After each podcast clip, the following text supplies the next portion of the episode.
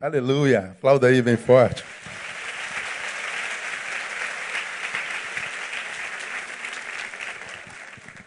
Viram alguma criança sonhando família, nesse sonho colocando dinheiro?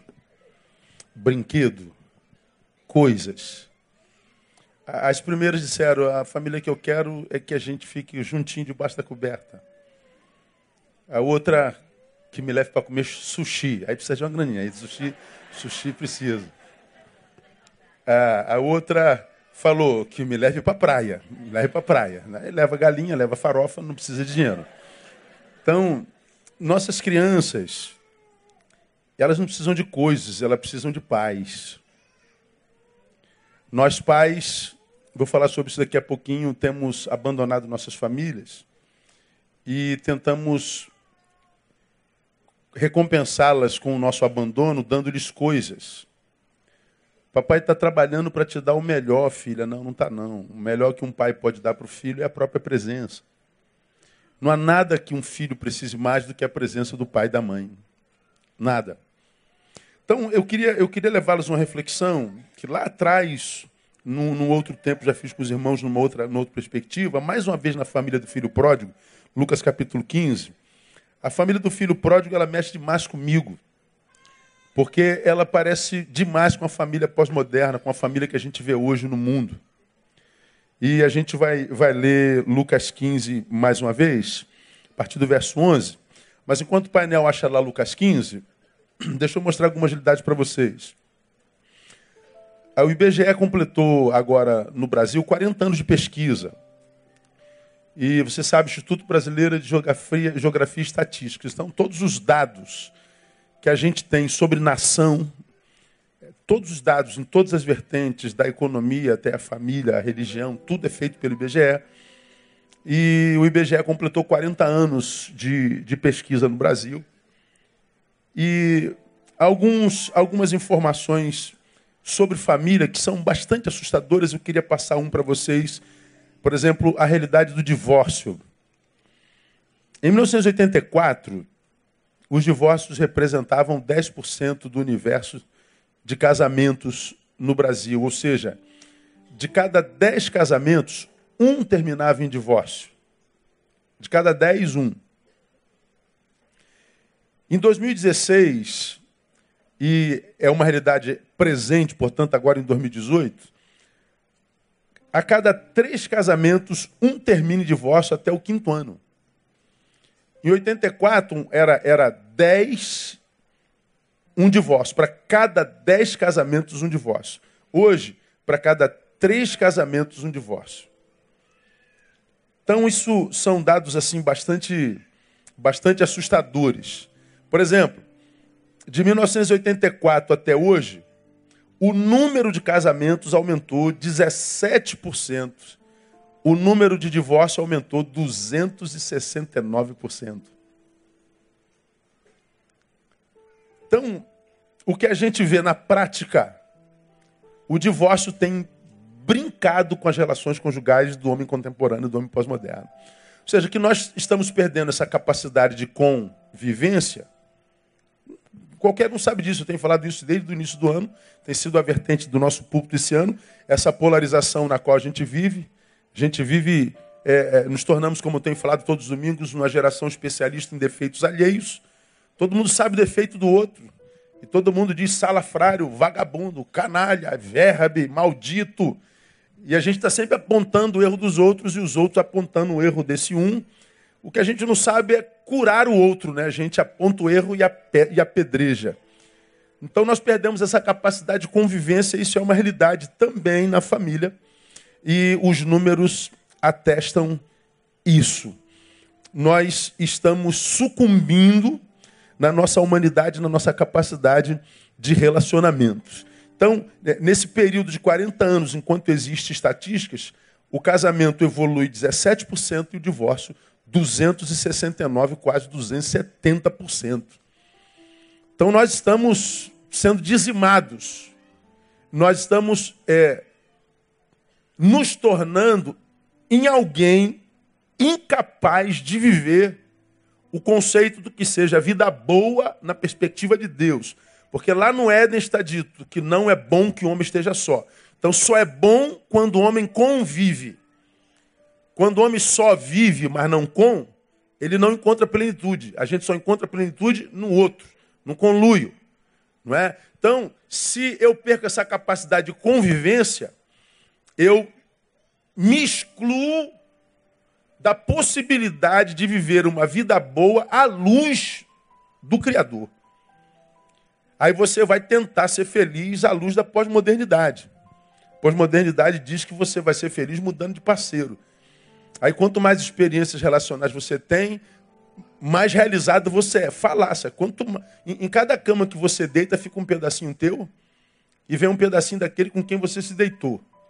Você vai se tornando um Frankenstein afetivo.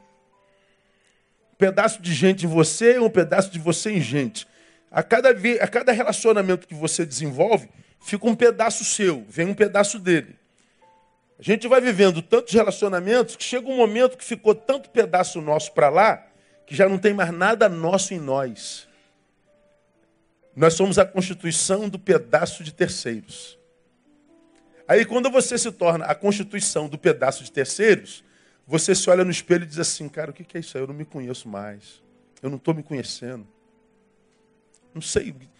Cara, o que aconteceu comigo? Como é, como é que eu vim parar aqui?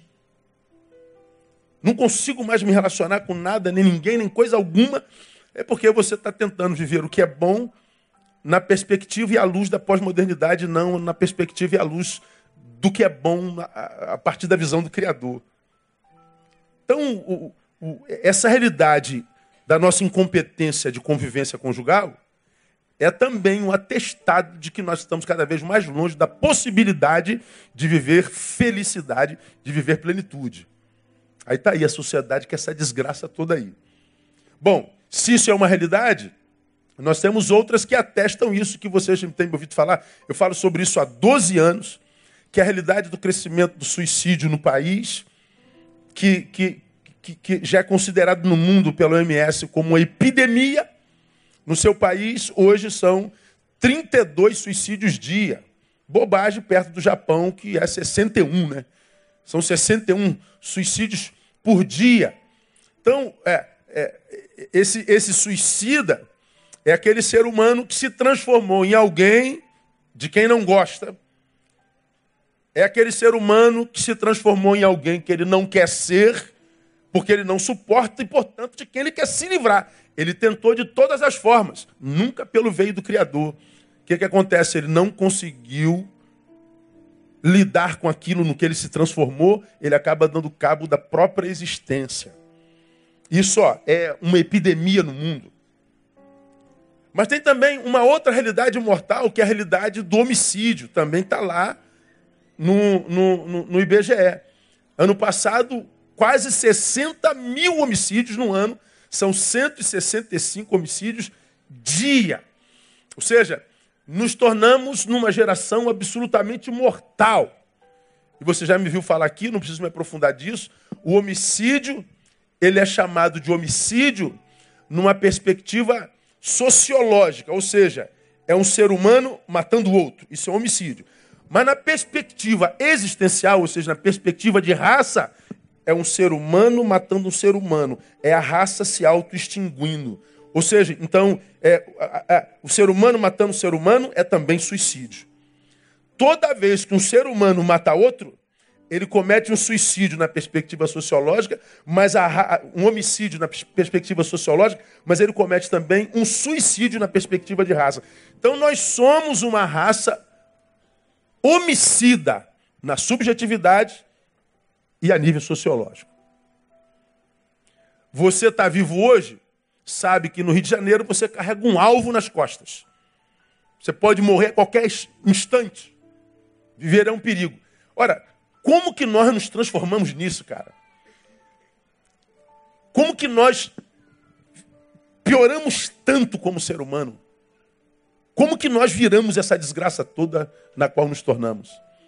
Agora, como você me tem ouvido falar também, a gente nem sempre consegue mensurar essa desgraça na qual nos tornamos, porque a mesma, na, na mesma proporção na qual nós pioramos enquanto ente, quanto sujeito, enquanto ser subjetivo, nós melhoramos na aparência. Ou seja, nunca pisou o planeta Terra uma geração tão bonita. Nunca pisou no planeta Terra uma geração tão malhada. Nunca pisou no planeta Terra uma geração tão cheirosa. Você está sentado do lado de um cheiroso, tá ou não está? Fala a verdade. O cara passa assim no corredor, dá licença aqui, vou sentar ali. O cara passa e fala assim, meu Deus, é um homem ou é um anjo? Olha o cheiro do sujeito, olha o cheiro da menina. Dá uma olhada para o lado, vê se é feio. Não acha, essa geração decretou a falência da feiura, como eu já falei aqui. Todo mundo malhado, todo mundo saudável, todo mundo é, nas redes feliz, todo mundo, todo mundo cheiroso. A geração mais bonita do mundo é a mais suicida, a mais homicida, a mais deprimida, a mais solitária, a mais infeliz. A aparência não tem nada a ver com a essência. Como eu preguei domingo passado, nossos olhos já não servem mais como instrumento de análise, porque a gente não pode confiar em nada do que os nossos olhos veem. É uma grande farsa. Os números comprovam. Aí a pergunta vem e é comum a qualquer um de nós. Onde é que está o problema, pastor? Bom, há quem diga que o problema do Brasil, o problema do mundo é econômico. Ora, o Brasil está tá, tá passando, o ser humano se transformou nisso, nessa incapacidade, por causa da, da economia. A gente está com muita dívida, o problema é, é de economia. Veja o que está acontecendo com o Brasil nesse exato momento. A gente não tem gasolina, não pode. Eu estou surpreso com esse culto. Eu imaginei que a gente ia ter metade do público aqui hoje. De manhã eu imaginei, não vai ter ninguém na igreja de manhã, a igreja estava lotada de manhã, a igreja está lotada. Não sei como é que vocês chegaram na igreja. Então, é, é, um, é um milagre. Eu tenho, eu, eu, a André tem um carro dela, minha filha tem um carro dela, e a gente só tem gasolina para amanhã. E depois de amanhã, só a graça de Jesus. Como eu tive ah, uma agenda muito cheia de quarta-feira para cá, eu gastei de Uber de quinta-feira para cá quase 700 reais. Porque não dava de gasolina. Aí eu falei, vou matar esses caminhoneiros. Falei, mas não, eu, eu os apoio, estou com os caminhoneiros, eles estão certos. Eles têm a minha bênção, têm, têm a minha compreensão. O país está abusando da gente. Eles estão abusando da gente, está demais. Só para você ter uma ideia, não vou mudar de assunto não, já volto para cá, só para dar uma moral, para você entender o que, é que acontece. Eu estava vendo um vídeo de um caminhoneiro, o caminhoneiro estava explicando, vocês não estão tão, tão contra a gente? Pois bem, um frete de Natal para o Rio de Janeiro custa em torno de 16 mil reais. De diesel, vão 13 mil desses 16 mil reais. Mas 1.050 de pedágio. Sobra para o motorista mil e poucos reais. Aí você sai de Natal dirigindo três dias para ganhar mil e poucos reais. Pagar 13 mil de, de, de diesel. Tem que parar tudo mesmo. Tem que parar. Então, eles estão me dando prejuízo danado. Mas eu estou com eles. Estou com eles. Né? Alguns, alguns compromissos eu cancelo, outros não tem jeito, assim, a gente tem que estar tá lá. Então, é, nós vivemos essa crise, alguém diz, não, a crise é econômica, pastor. Não, pastor, a crise é política. A crise é política. O problema são esses vagabundos dos nossos políticos. Não, não é só o político, não. Porque quando começou a faltar gasolina, o dono do posto foi lá, botou litro por 10 reais. Vagabundo salafrário também. É o mesmo espírito político, é o do povo. Não, o problema é moral. O problema é a direita, pastor. Não, o problema é a esquerda, pastor.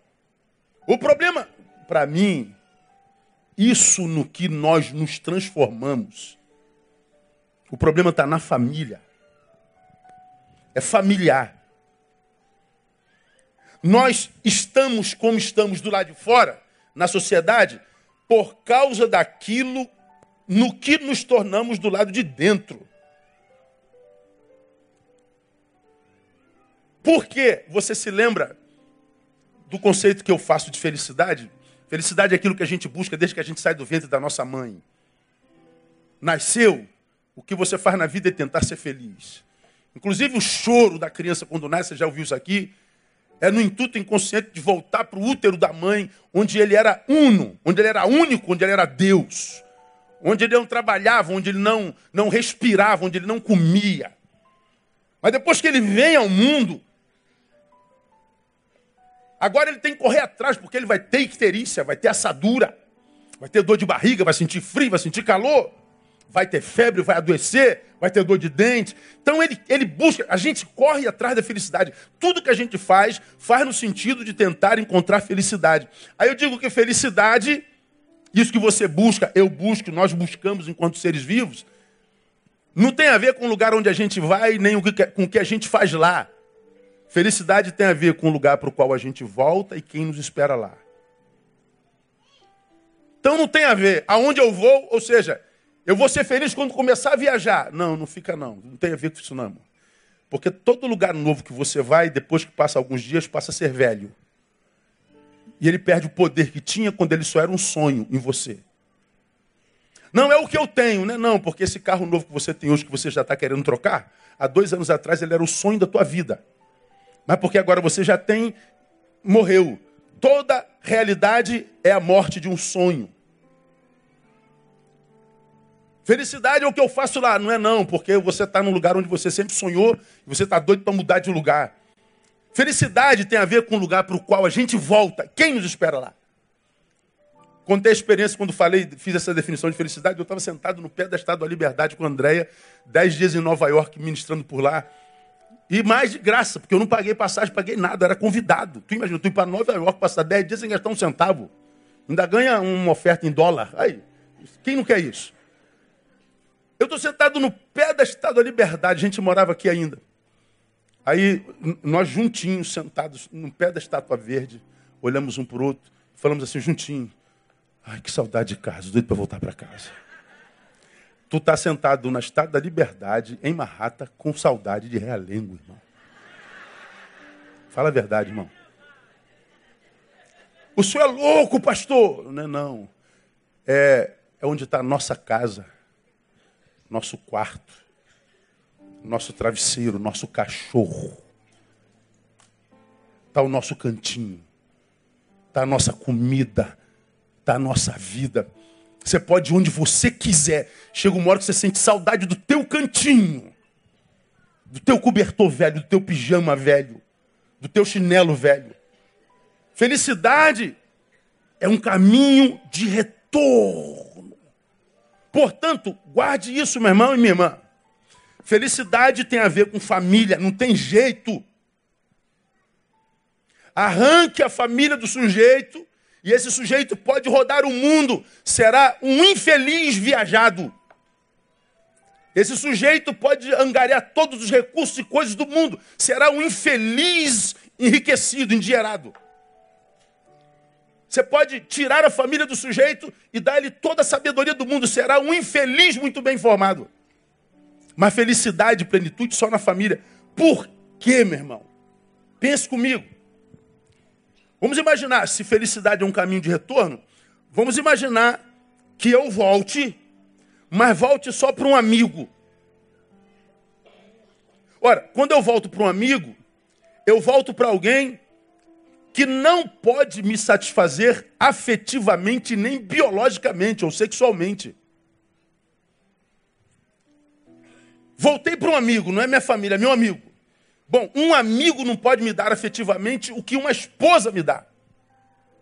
Um amigo não pode me dar biologicamente o que uma esposa me dá.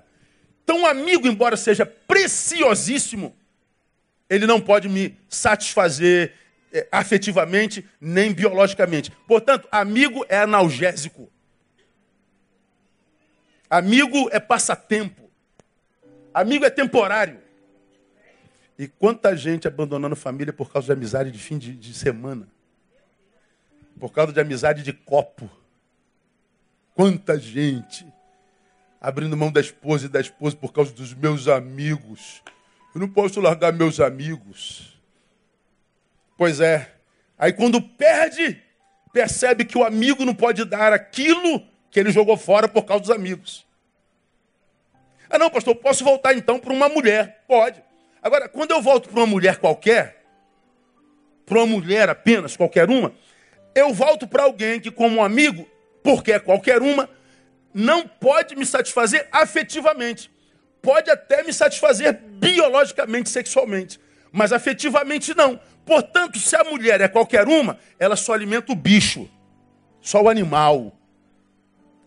Não me alimenta enquanto ser humano, porque ela, sendo qualquer uma, não é alguém com quem eu possa ter uma relação afetiva, e, portanto, de plenitude. Essa mulher alimenta o homo anima, mas não o homo sapiens. Então você pode rodar por todas as camas. Vai continuar infeliz.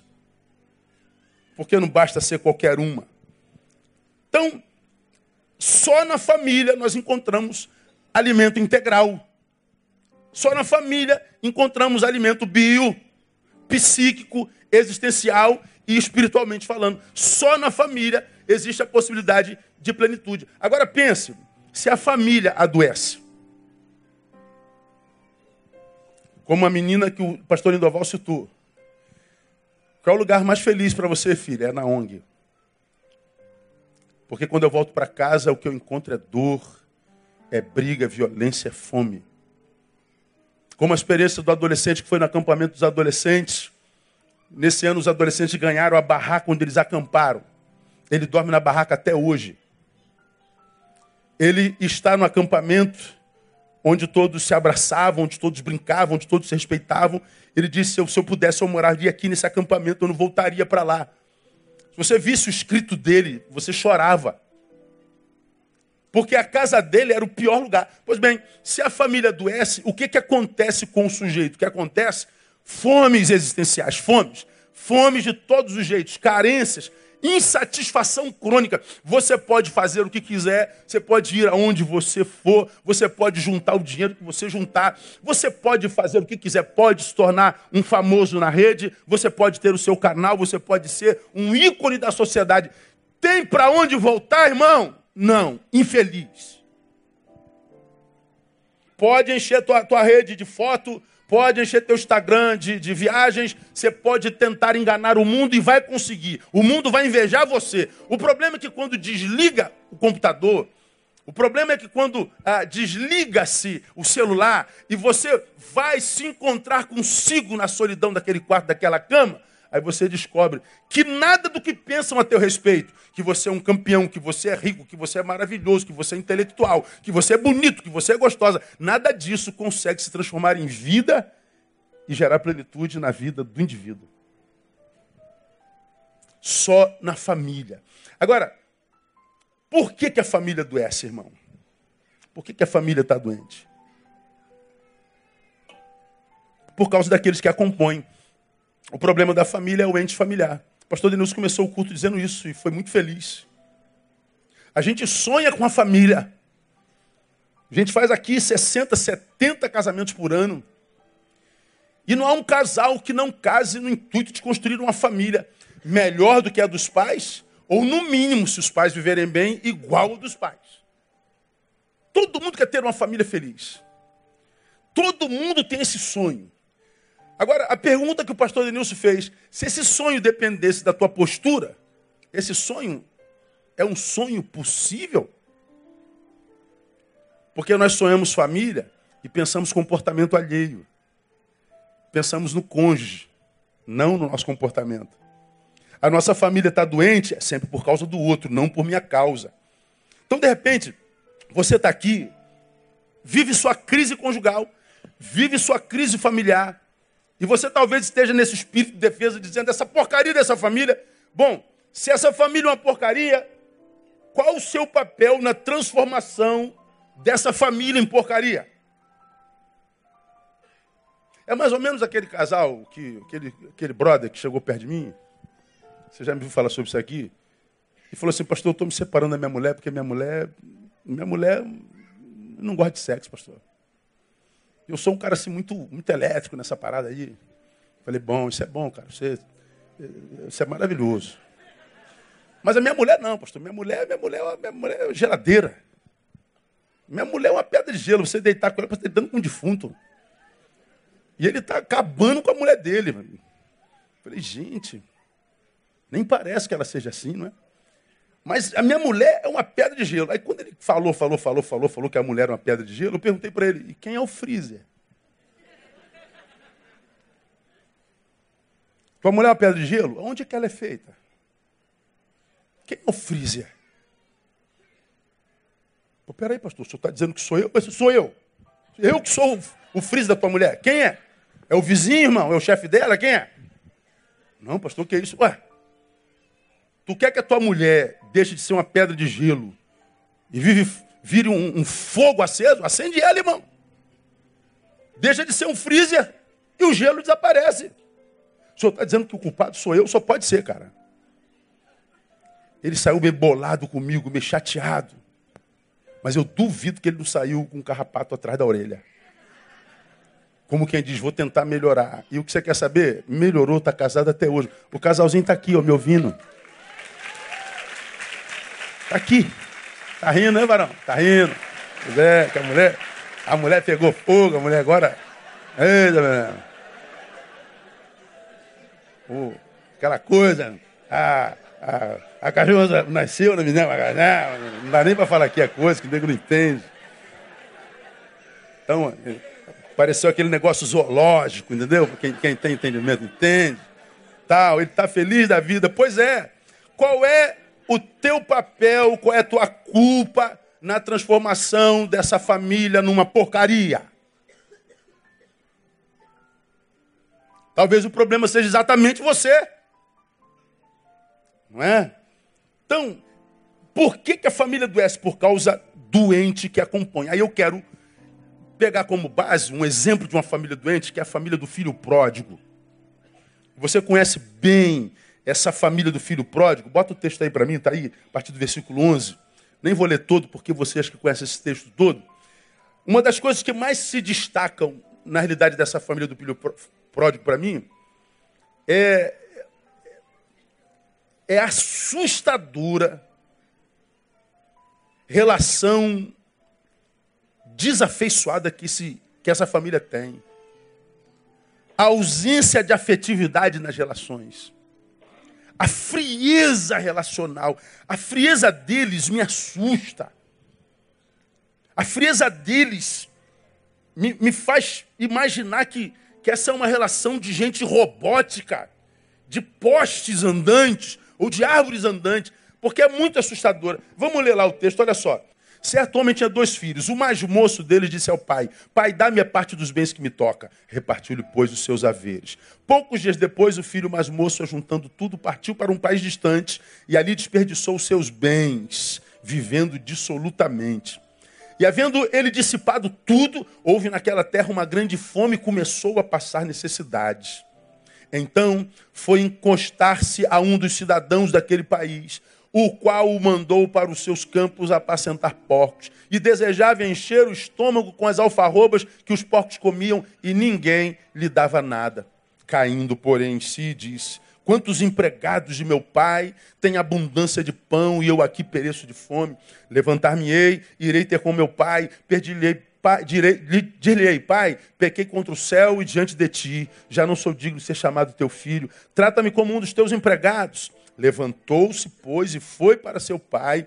Estando ele ainda longe, seu pai o viu, encheu-se de compaixão, correndo, lançou-se-lhe ao pescoço e o beijou. Disse-lhe o filho: Pai, pequei contra o céu diante de ti, já não sou digno de ser chamado teu filho. Mas o pai disse aos servos: Trazei depressa a melhor roupa, vestilha. Ponde-lhe o anel no dedo, alparcas nos pés. Trazei também o bezerro cevado e matai-o. Comamos e regozijemo-nos, porque este meu filho estava morto, reviveu, tinha se perdido, foi achado, e começaram a regozijar-se. Mas a história não acaba aí. Ora, o seu filho mais velho estava no campo e, quando voltava, ao aproximar-se de casa, ouviu músicas e danças. Chegando-se a um dos servos, perguntou-lhe que era aquilo. Respondeu-lhe este: Chegou teu irmão, teu pai matou o bezerro cevado, porque o recebeu são e salvo. Mas ele se indignou e não queria entrar. Saiu então o pai e estava com ele.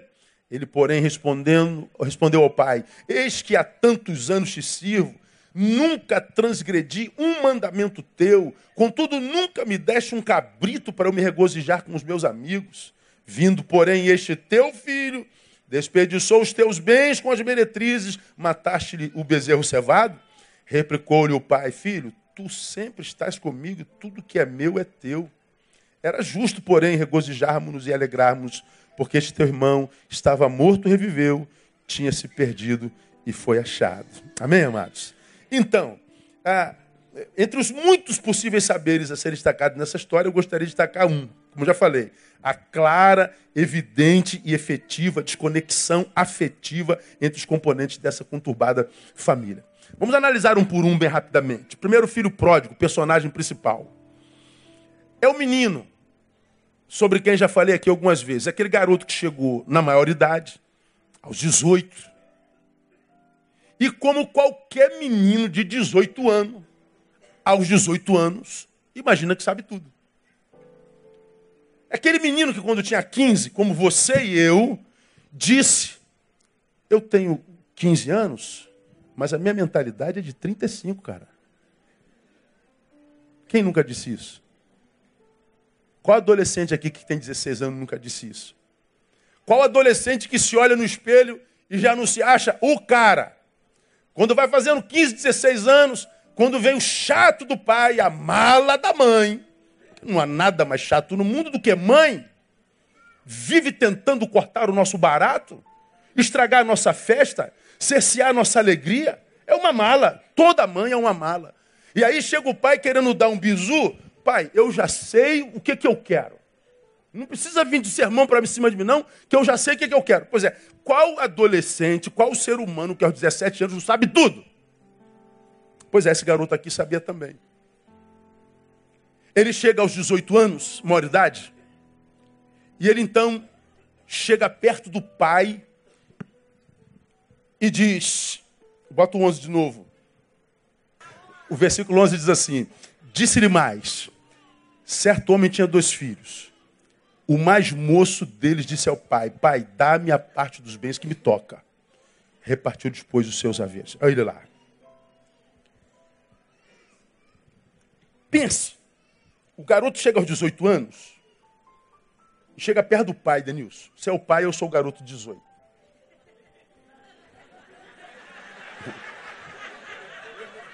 Pai, eu quero a parte dos bens que me cabe.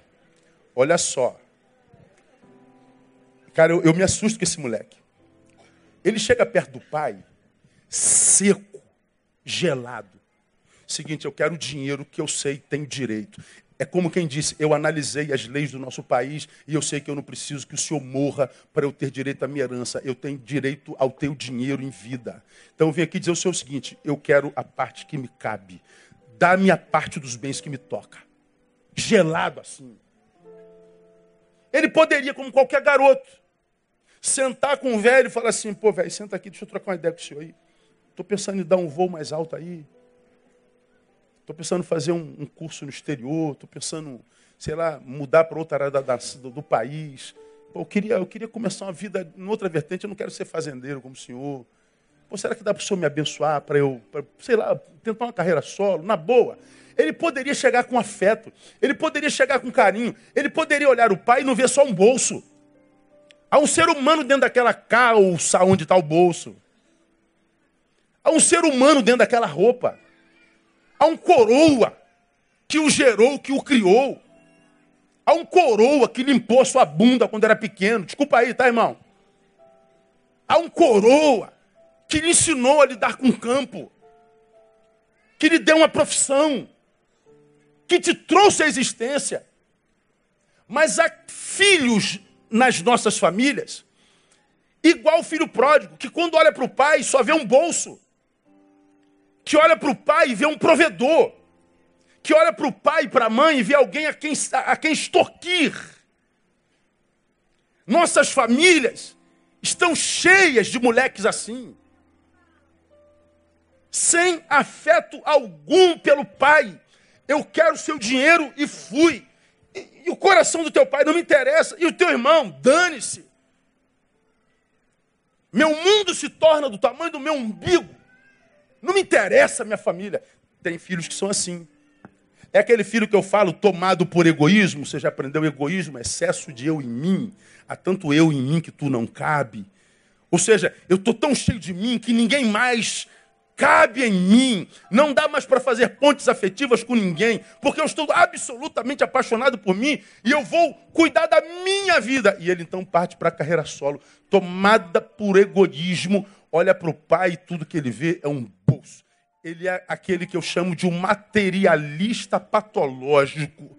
O que ele valoriza é matéria, é o que se pega, é o que se mensura, é o que se vê, é o que dá prazer, é o que dá sabor, é o que, que, que, que, que, que promove. Ele é um materialista, só que patológico. Agora, veja, irmão, a palavra materialismo vem de mater. Mater é a palavra que dá origem. A que palavra no português? Qual é a palavra? Mãe. Materialismo vem de mater. Mater é mãe. É quase materialismo. O que é o materialista? É o filho da matéria. O que é o materialista? É uma coisa. E o filho de uma coisa é uma coisinha. Há filhos na família pós-moderna que é materialista. Ele só quer presente, ele só quer viagem, ele só quer coisa. E se o pai não pode dar, ele não tem relação de amor com esse pai.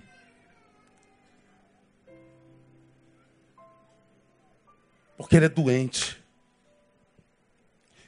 Escuta, entes familiares assim, escuta.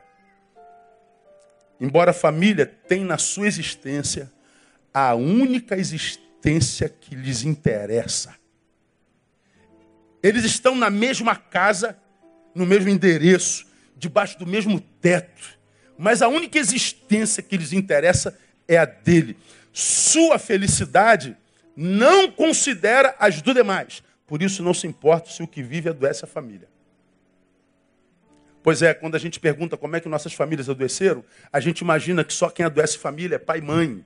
A gente imagina que só quem adoece família são os genitores ou os progenitores. Não, não. Filhos adoecem a família inteira. Então, de repente, você está aqui, é esse menino, esse moleque, que porque é materialista e egoísta, adoece a família inteira. Mas essa família tem mais um ente, tem o um filho mais velho. Esse filho mais velho, pela postura, para mim quase parece que é um irmão gêmeo. Porque é tão doente quanto o filho pródigo. Ele não tem consideração também por ninguém na sua casa. Ele não tem consideração primeiro pelo irmão. Ele vem do campo, tem uma festa em casa. Ele pergunta ao empregado: Que festa é essa aí? Teu irmão que voltou. Ah, essa festa pelo meu irmão que voltou? É. É irmão, mas ele não entra em festa que não seja dele. Ele se recusa a entrar na festa da redenção do irmão. Ele vai embora, o pai o vê se retirando, o pai vai atrás dele e ele diz assim: Eu estou contigo há tanto tempo, o senhor nunca matou um cabrito. Chega este teu filho, ou seja, o meu irmão chega, o senhor mata o bezerro. Não, não, este teu filho, como quem diz, eu não tenho nada a ver com este que é teu filho, que, embora meu irmão, com quem eu tenha relação consanguínea, não tenho nenhuma relação afetiva. Ele é, embora na mesma trama familiar, totalmente outro. Eu não tenho nada no meu coração para oferecer e não há nada no coração dele que me interesse. Esse é o filho mais velho, sem consideração alguma pelo irmão, sem preocupação alguma com o afeto do coração do pai. Eu estou triste porque meu irmão voltou, meu irmão voltou, mas o meu pai está feliz, então eu vou ficar feliz porque meu pai está feliz. Não, ele não tem relação afetiva com as suas famílias também. Ele está na família, mas não se sente família. E qual é o problema, irmão, de estar na família e não se sentir família? É porque estar na família sem se sentir família gera uma produção, e a produção é competição. Aí você vê os irmãos se matando. Você vê irmãos que não conseguem se tornar amigos. Ele se torna amigo do cara que, que, que o traiu na faculdade. Ele perdoa o cara que deu em cima da mulher dele. Ele, ela perdoa a menina que cantou o marido dela. Ela perdoa o vizinho que bota a caixa de som virado para tua casa, bota funk três horas da manhã. Mas ele não consegue viver bem com o irmão. Irmãos que se matam, irmãos que têm inveja um do outro, irmãos que sofrem com a ascensão do outro, com a ascensão do outro, irmãos que não vivem com luio, nem sinergia, eles vivem competição. Agora, qual é a desgraça disso? Quando o jeito é assim, a alegria dele não está em vencer. A alegria dele está em ver o outro derrotado. Eu me alegro com a sua tristeza. Eu não me alegro porque eu venci. Eu me alegro porque você perdeu.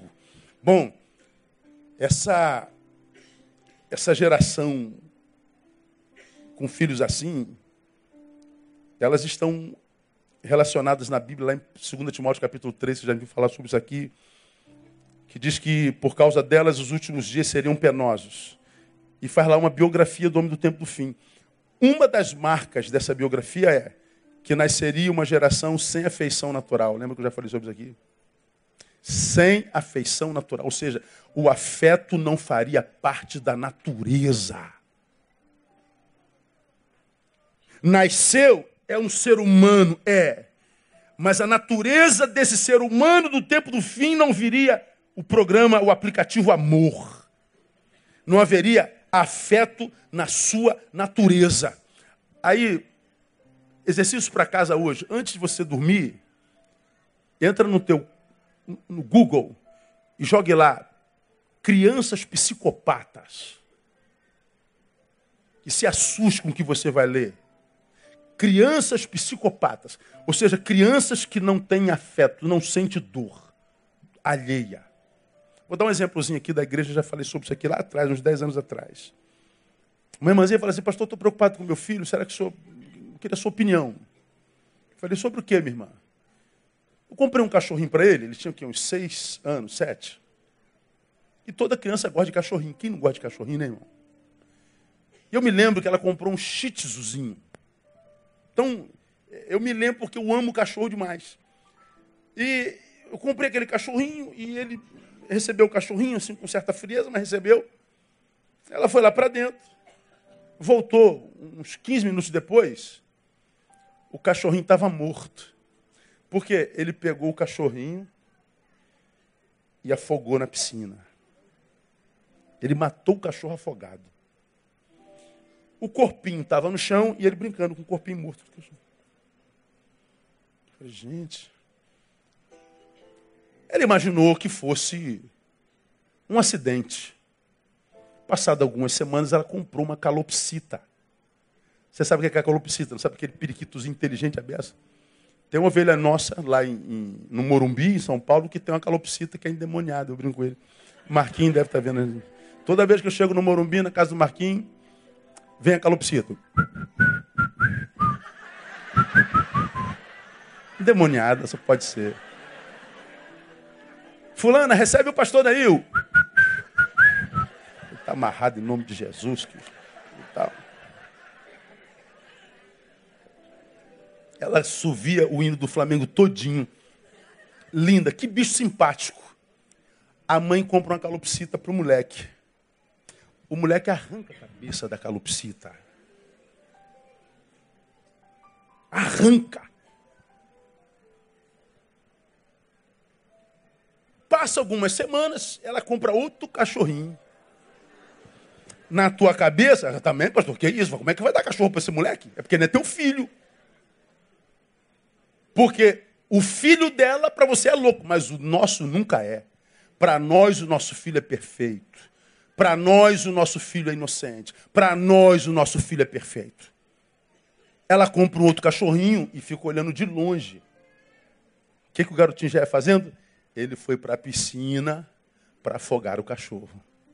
A mãe tira e dou o cachorro. Ela falou, pastor, você acha que meu filho tem algum problema? Eu falei, gente, Deus.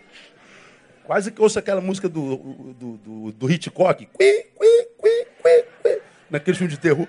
Falei, gente, eu, eu cheguei a me arrepiar quando eu vi essa história. E a história é sinistra aí, não, não convém partilhar. Mas nasceriam crianças sem afeto nenhum. Crianças que adoecem tanto a família que nós pais, ou vocês pais, ficam pensando, meu Deus, onde é que eu errei? Por que, que esse menino é assim? Por que, que essa menina é assim? Por que, que é tão diferente do irmão? Por que, que é tão diferente da irmã? Nem parece que saíram do mesmo lugar, nem parece que têm o mesmo DNA. Nossas famílias estão cheias de filhos assim. Filhos assim adoecem a família. Por que, que a família adoeceu, pastor? Está aí. Mas tem um outro personagem que é o pai. Segura aí, pai. De onde que saiu esses moleques aí? Bota no 12 de novo, painel. Estamos muito alegres. Ah, não, agora deu. Valeu, valeu, valeu. Então, olha, esse, olha só esse texto. Eu falei que o garotinho era desafeiçoado e o mais velho igual. Coisas. Ele poderia chegar perto do pai, pô, pai, estou pensando em fazer uma viagem aí, o que, que o senhor acha? Me dá uma moral aí. Ele não fez isso. Dá-me a parte dos bens que me toca. Olha o texto. Repartiu-lhes, pois, os seus haveres. O pai poderia ter feito também como? Ô moleque, o que, que, que, que, tá vendo aí, filhão? Senta aqui, vamos trocar uma ideia. Por que, que você está querendo ir embora? Para onde você está querendo ir?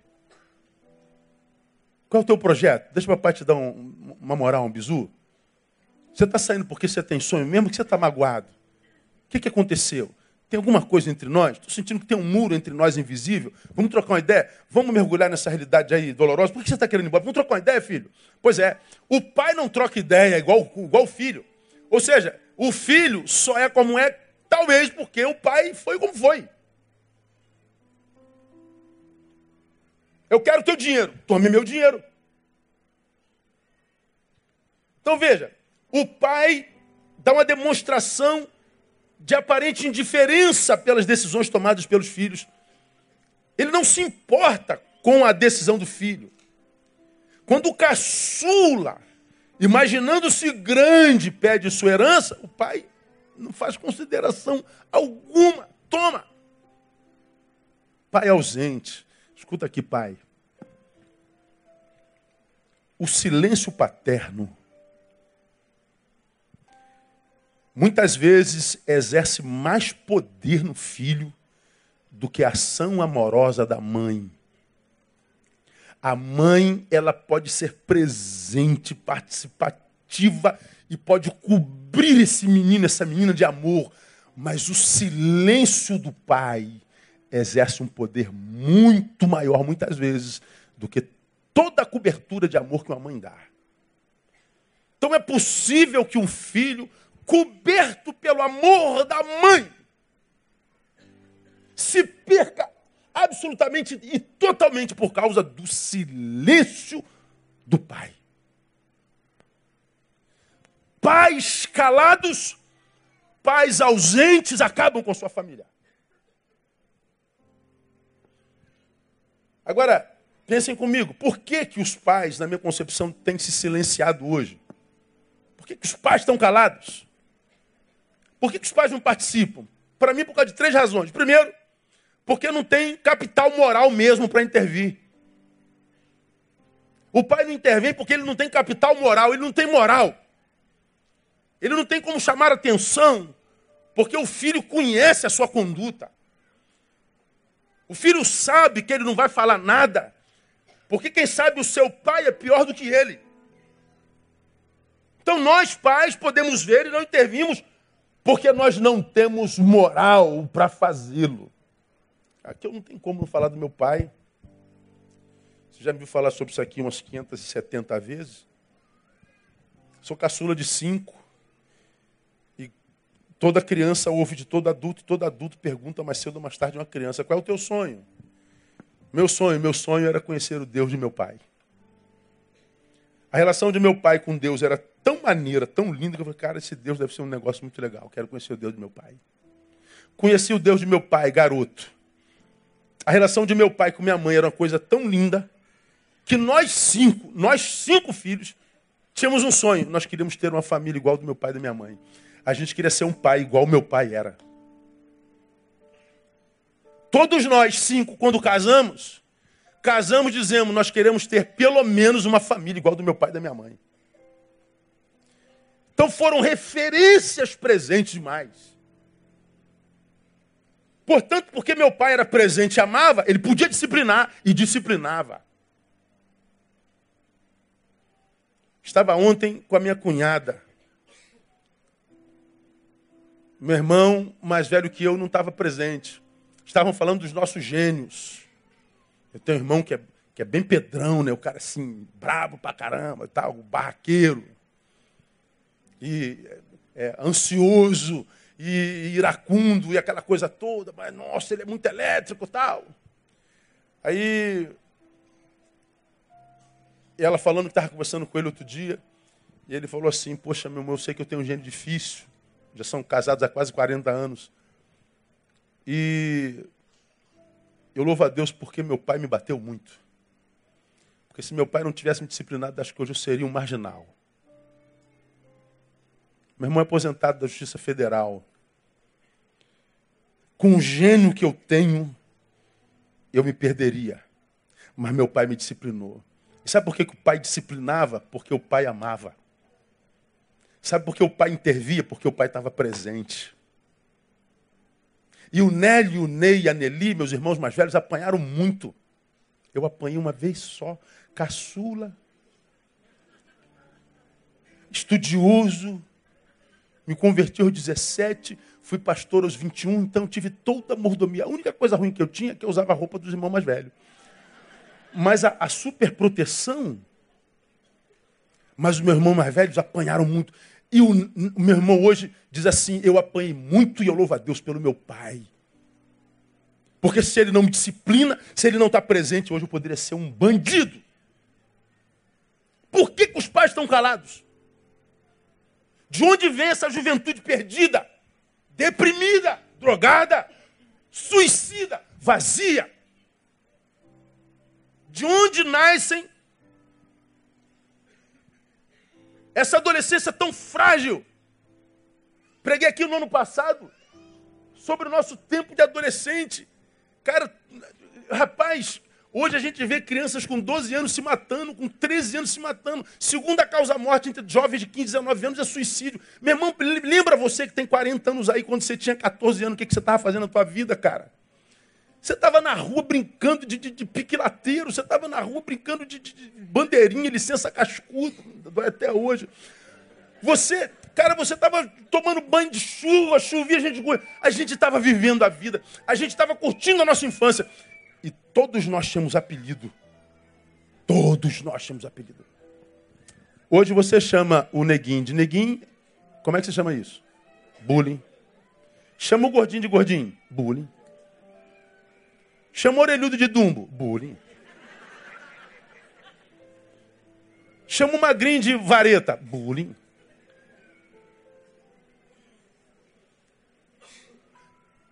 A criança deprime e começa a se cortar. Cortar. Atendi caso aqui que a criança com 13 anos andava de manga comprida há mais de dois anos. E a mãe não percebeu que os braços da filha já estavam ambos todos cortados e cheios de queloides. Queloide que se fala? Queloides. O braço da menina todo cortado e o pai não viu e a mãe não viu. Porque são tão frágeis, emocionalmente falando, porque não suportam o apelido. Porque quando bota apelido, toca na imagem, imagem é tudo que eles têm, mas nada. Eu e você tivemos rua, tivemos infância. Trazemos no nosso corpo a marca da nossa infância. Como eu falei no, no ano passado, teu pai, moleque, que está aqui, você pode levantar meio dele quando chegar em casa, ó, levanta, baixa assim, ó, você vai ver um monte de marca de pereba, assim, ó. De entrar no rio e, e pegar areia, de, de, tomar banho na chuva. E, e as marcas no corpo, é ponto em tudo que é lado, cabeça quebrada, todo arrebentado. Feliz Jogava bola até não aguentar mais. Dá aquela dorzinha aqui do lado. Você, pô, cara, tá doendo. Tu botava o que do lado? Falei. Botava uma vassourinha, passava a dor. Meu Deus do céu, como é que pode? Isso era mandinga que funcionava, meu irmão. Fala a verdade, irmão. Ferida aberta no pé, essa pereba não sarava, tu ia onde? Na rezadeira, tinha uma rezadeira. Toda a rua tinha uma rezadeira. Aí o crente ia para a rezadeira, escondido do meu pai, e a rezadeira rezava e curava a ferida. Pelo amor de Deus, mano. Pois é, a gente tem história para contar, temos ou não temos? Teu filho começava soluço. O que, que você fazia? Jornal na testa, passava ou não passava? Passava. Ainda usa isso hoje? Usa, não. Usa, irmão. Usa não, irmão. É, é que a irmã está antiga, a irmã está. Tá a irmã está antiga. A senhora é mais antiga que eu, tá vendo, irmão? Não usa mais não, já passou. 57? Ah, então não está mais velha do que eu assim, não. Falta pouca coisa. Então, está tá dizendo que ainda usa o negócio. Então, cara, a gente tem história para contar. Nós temos história. A gente está ruim hoje. Faz uma viagem na infância. Minha infância foi maravilhosa, minha adolescência foi maravilhosa. Poxa, minha infância foi assim, foi assado. Ou seja, tu está ruim no presente e tem o passado para viajar. Nossos adolescentes chegam na adolescência, a adolescência está ruim e não tem passado para viajar porque não teve infância. Vive enfiado nesse celular igual um maluco. Não corre, não anda, não se exercita, não se movimenta, por isso está deprimido, por isso se odeia, por isso quer morrer.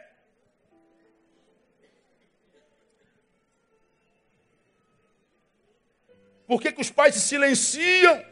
Não tem capital moral para intervir. Por que, que os pais se silenciam? Segundo, egoísmo. Envolvidos demais com as suas vidas, a ponto de não terem tempo para as outras meu, a minha carreira, o meu trabalho, a minha empresa, meu patrão, o meu, meu, meu. E a gente tenta comprar a nossa ausência com presente.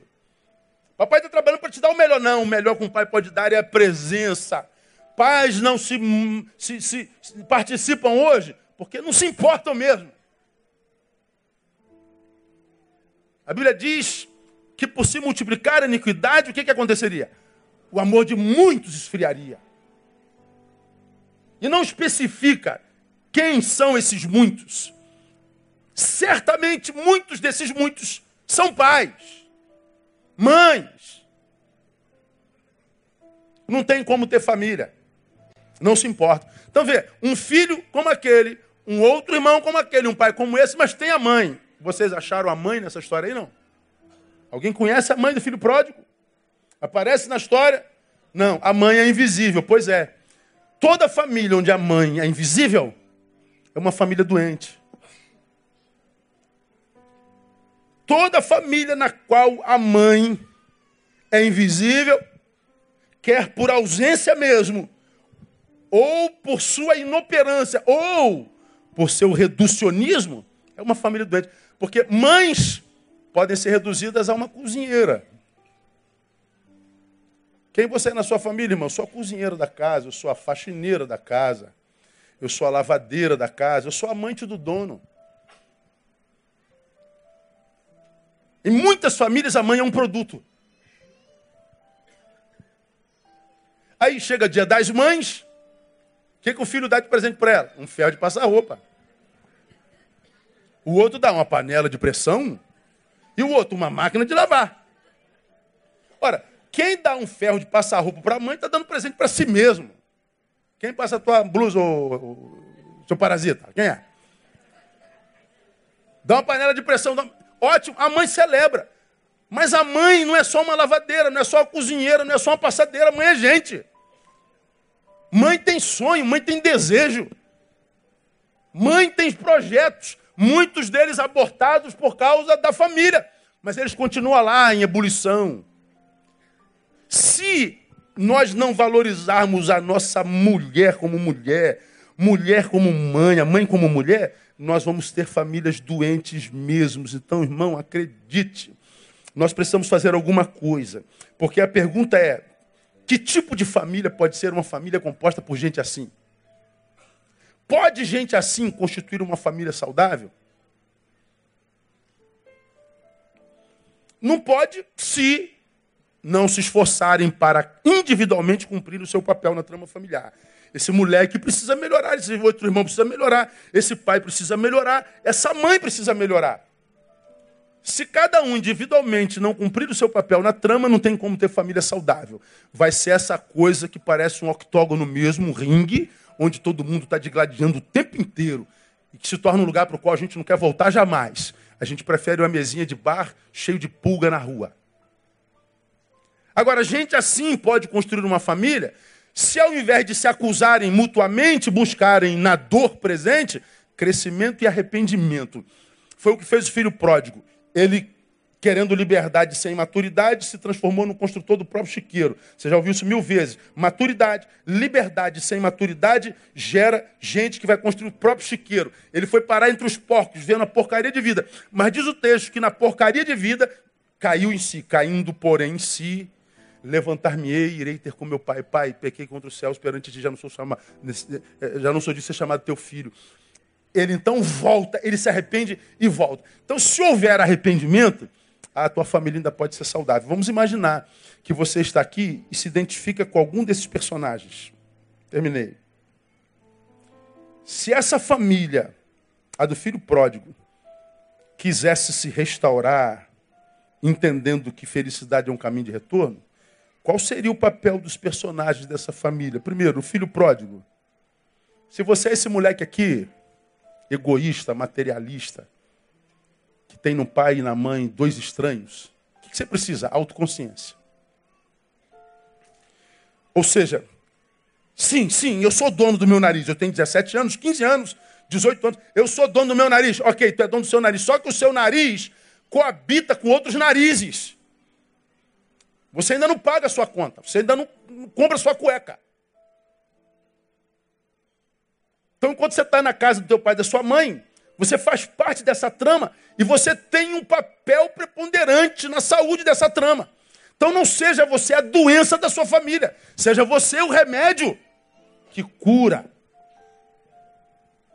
Cresce aí, pô. Seu nariz nunca vai ser feliz fazendo dos outros narizes com quem você é, narizes infelizes. Não tente, moleque, construir a tua felicidade em cima da, da desgraça e da infelicidade dos outros.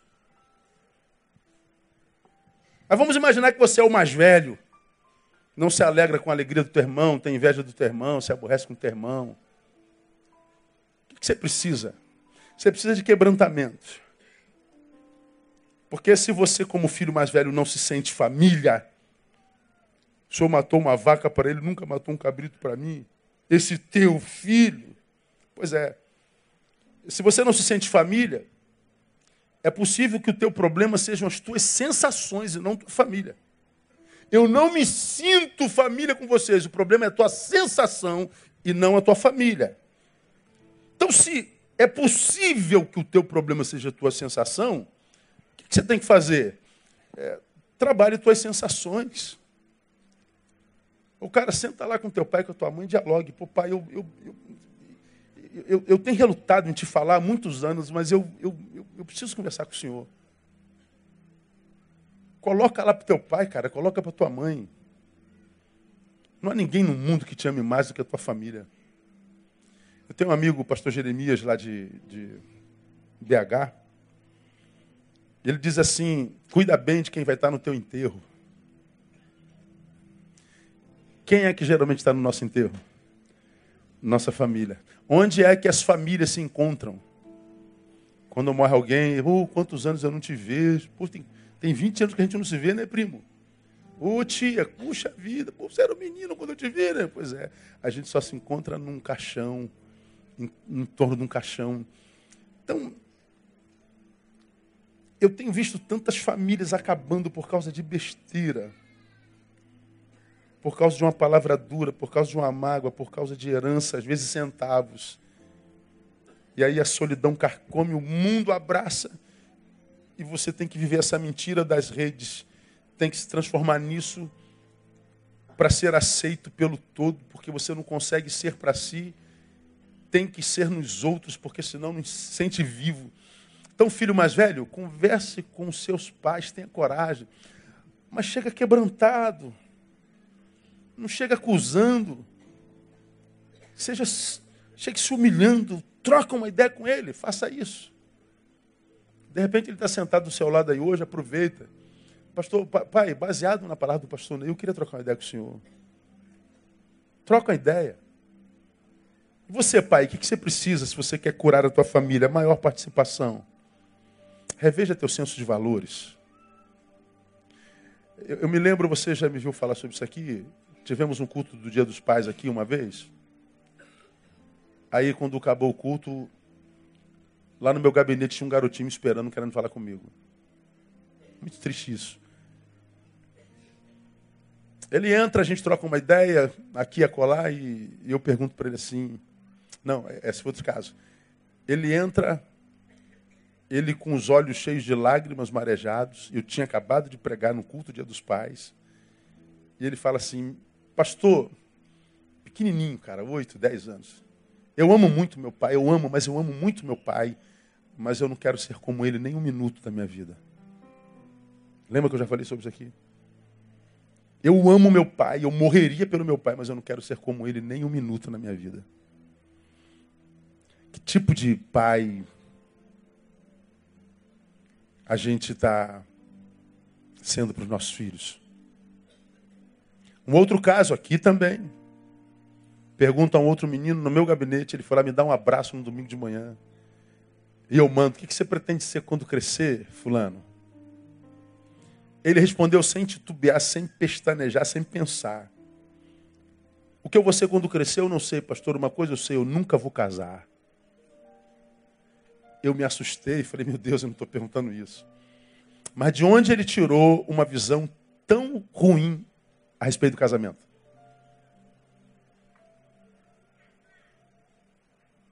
Chamei seus pais no final do culto, deixa eu contar o que aconteceu aqui com fulano. Aí eu contei, quando eu contei o que o filho disse, a mãe desaba na nossa frente. E ela começa a chorar convulsivamente, compulsivamente. E ela diz: Meu filho já está sentindo. Meu filho já está adoecido. Qual o teu papel, pai, no adoecimento da tua família? E se você, mãe, quiser fazer a tua parte, qual seria a tua parte nessa trama? Amor próprio. Amor próprio. Você não é só empregada, você não é só lavadeira, você não é só passadeira, você é gente. Você tem direito a descanso.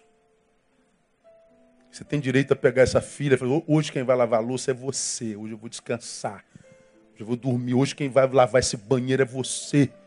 Ah, vai fazer é agora. Ah, mas eu amo tanto, pastor, ama tanto que está formando uma vagabunda.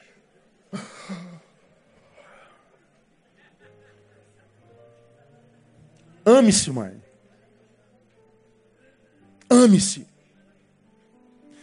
E eu tenho certeza que se nós fizermos, cada um, o nosso papel na família, transforme-se a sociedade no que se transformar, em Deus nossa família estará protegida no nome de Jesus.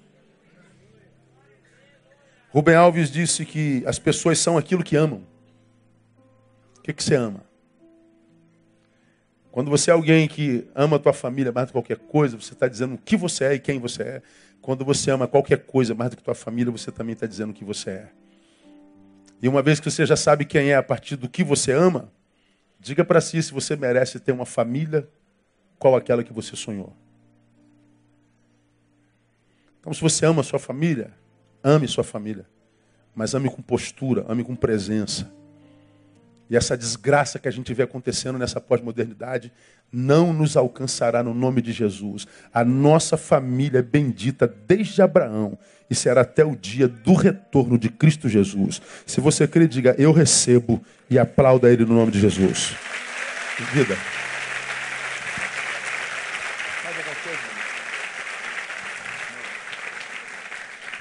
Nós vamos encerrar cantando uma canção. E eu queria orar por pelos pais de família que estão aqui nessa noite, chefes de família. Eu queria convidar todos os chefes, não precisa vir a família toda, porque não cabe, todo mundo aqui é família, mas você é chefe de família. É, pode ser o pai dessa família, de repente é você e sua filha, você é, é, é não é pai, mas é pai. Sai do seu lugar, vem aqui, nós vamos cantar essa canção profética, essa que o Vida cantou no meio do culto, e vamos abençoar as famílias aqui presentes. Pode chegar aqui bem juntinho, pode chegar aqui.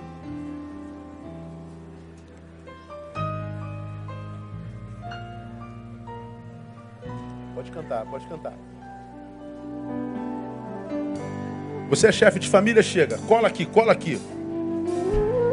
Novos sonhos, novas realizações vem, esperam por ti.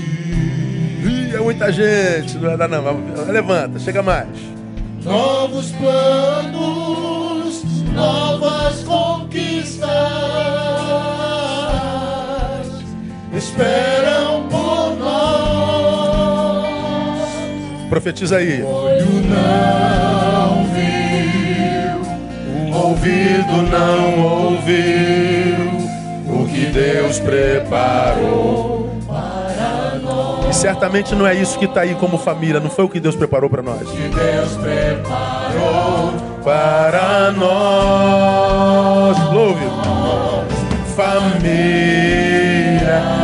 Pode sonhar, pode sonhar. mãe. Teu filho vai voltar. Pai, na mesa o pão não vai faltar.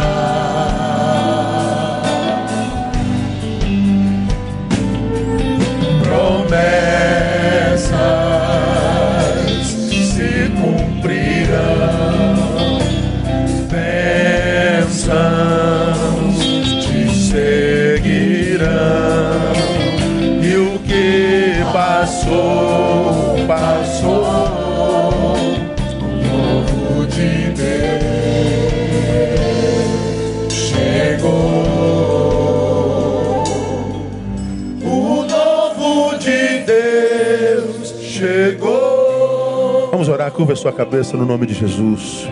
Feche seus olhos, vamos clamar ao Pai. Pai, nós estamos aqui como chefes de família.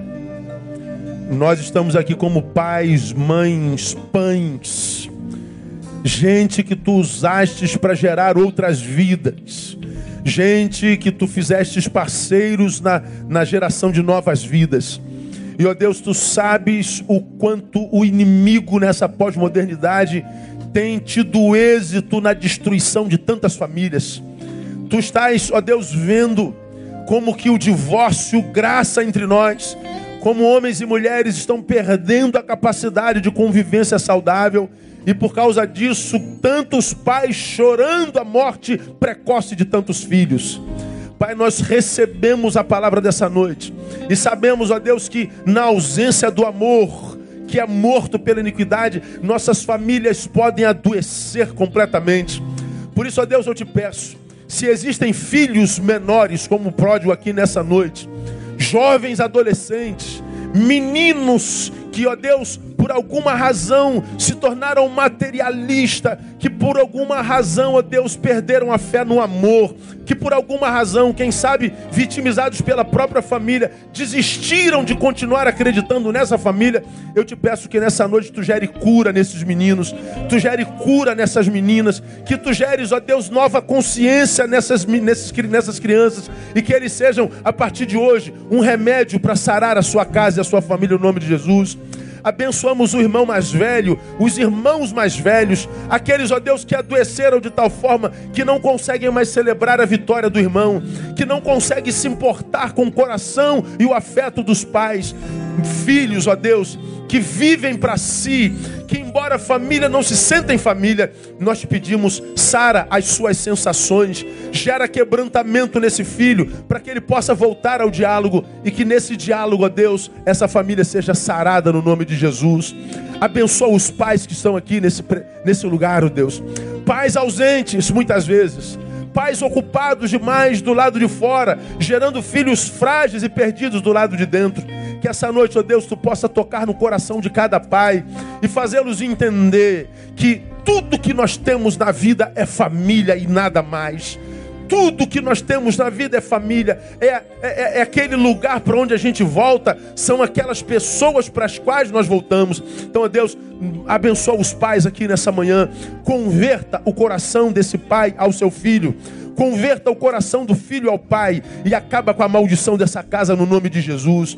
abençoa as mães, abençoa as esposas, sara a ferida desta mulher, ó oh Deus, que embora ame a sua prole, como sujeito não é realizada, como persona não é plena.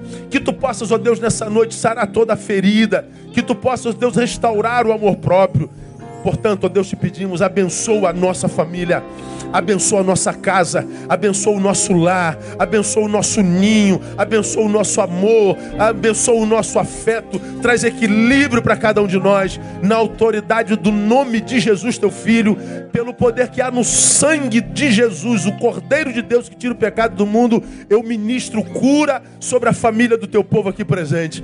Eu ministro quebrantamento sobre a família do teu povo aqui presente. Eu ministro perdão sobre a família do teu povo aqui presente eu ministro cura e eu faço na autoridade desse nome, desse Senhor que vive e reina para sempre. Amém e aleluia. Dê o melhor aplauso ao Senhor na tua vida em nome de Jesus.